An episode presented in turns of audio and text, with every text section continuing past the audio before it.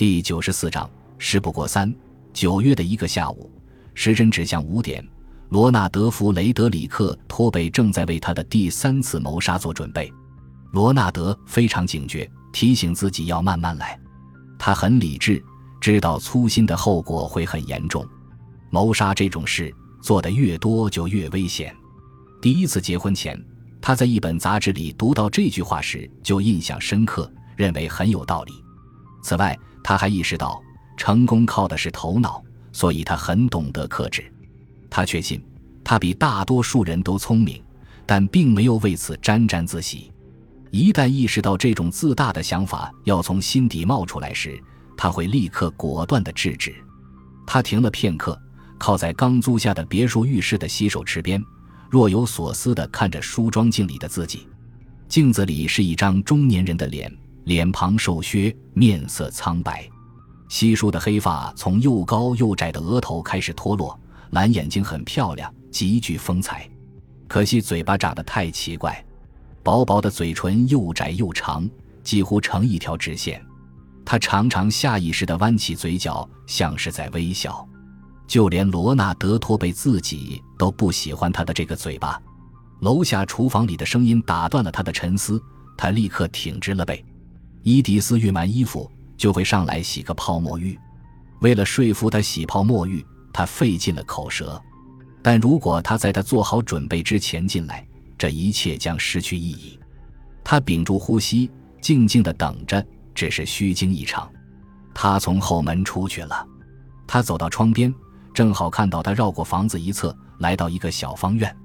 这条长长的郊区街道上有很多这种小方院。他知道。他准备把刚刚熨好的亚麻布晾起来，尽管这给了他充足的准备时间，他还是感到很生气。到目前为止，他成功的追求到三个姿色平平的中年女人，先是说服她们嫁给他，然后又使她们将微薄的财产留给他。而在这三个女人中，显然伊迪丝的麻烦最多。在他们六个星期的婚姻生活中，他不止一次的要求她不要在院子里待太久。他不喜欢他一个人出门，虽然他生性害羞保守，但现在隔壁搬来了新邻居，难保不会有过分热心的女人来与他套交情。在这个节骨眼上，这是他最不愿意看到的。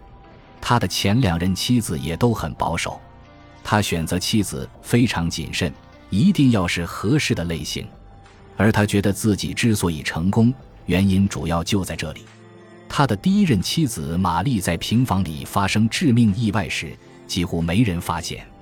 那座平房与眼前这座房子很像，只不过那是在英格兰北部，而现在是在南部。那是一个发展很迅速的小镇，验尸官来去匆匆，警察深表同情，但公务繁忙，邻居也没有多大兴趣打探详情。只有一个当地报纸的小记者添油加醋写了一篇文章。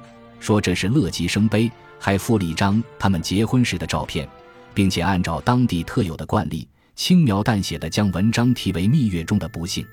多罗西在他生活中的短暂演出与仓促谢幕，给他带来了一些麻烦，但并无大碍。他说他在这世上孤身一人，但他骗了他。葬礼过后，他那令人讨厌的哥哥露面了，打听妹妹的财产在哪儿。幸好罗纳德态度坚决。否则，这个令人尴尬的问题很可能会非常棘手。当时法庭进行了简单审理，罗纳德轻而易举赢了这场官司，没费多大周折就拿到了保险金。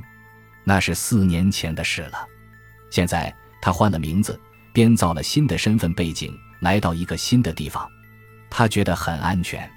第一次见到伊迪丝，看到他独自坐在海滨旅馆餐厅靠窗的位子，他就知道。他将是他下一个目标，他总是用目标来形容自己的妻子，这会营造出某种伪科学的氛围，而这种氛围令他满足。伊迪丝坐在那儿，衣着整洁，腰背挺直，神态有些过于严肃，但他脸上隐隐现出一丝胆怯，近视的眼睛里有种渴望，仿佛极易受到惊吓。听了逝者的恭维话，他会紧张的脸红，不知如何回应。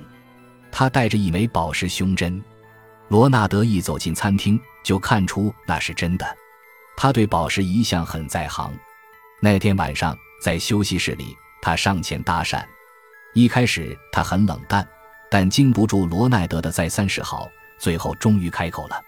从这以后，一切都朝着他期望的方向发展。他用传统的方式追求她，同时又极其浪漫。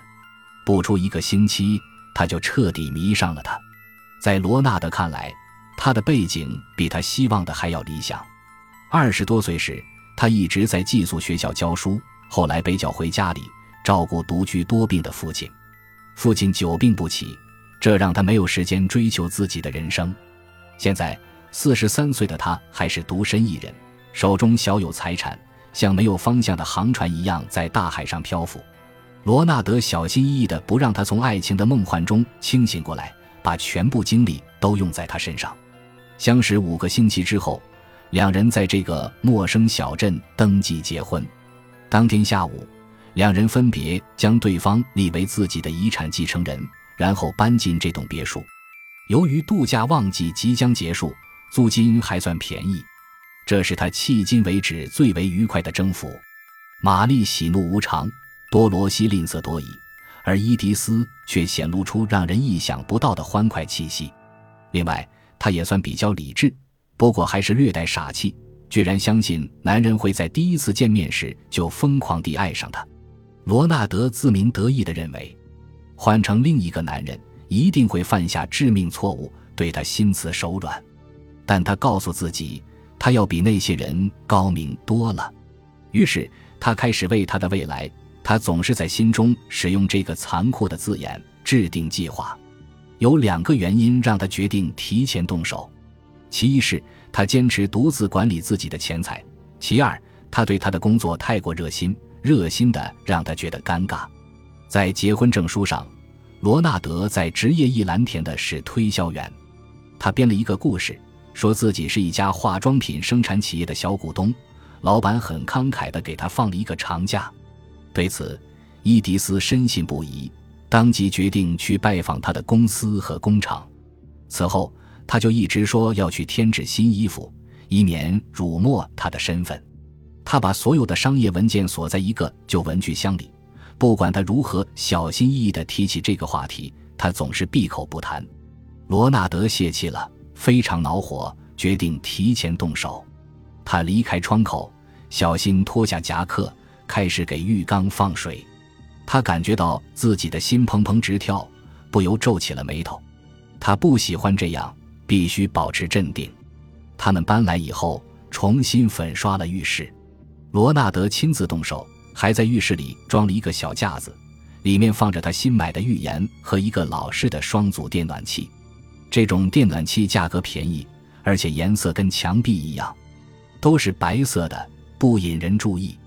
他身体前倾，打开电暖器，等着两条象征暖气的红线出现。然后他任电暖器开着，转身向楼梯边的平台走去。控制整栋房子电源的保险丝合藏在顶楼被单毛巾柜后面。罗纳德垫着手帕，轻轻打开门，这样在按下总开关的时候就不会留下指纹了。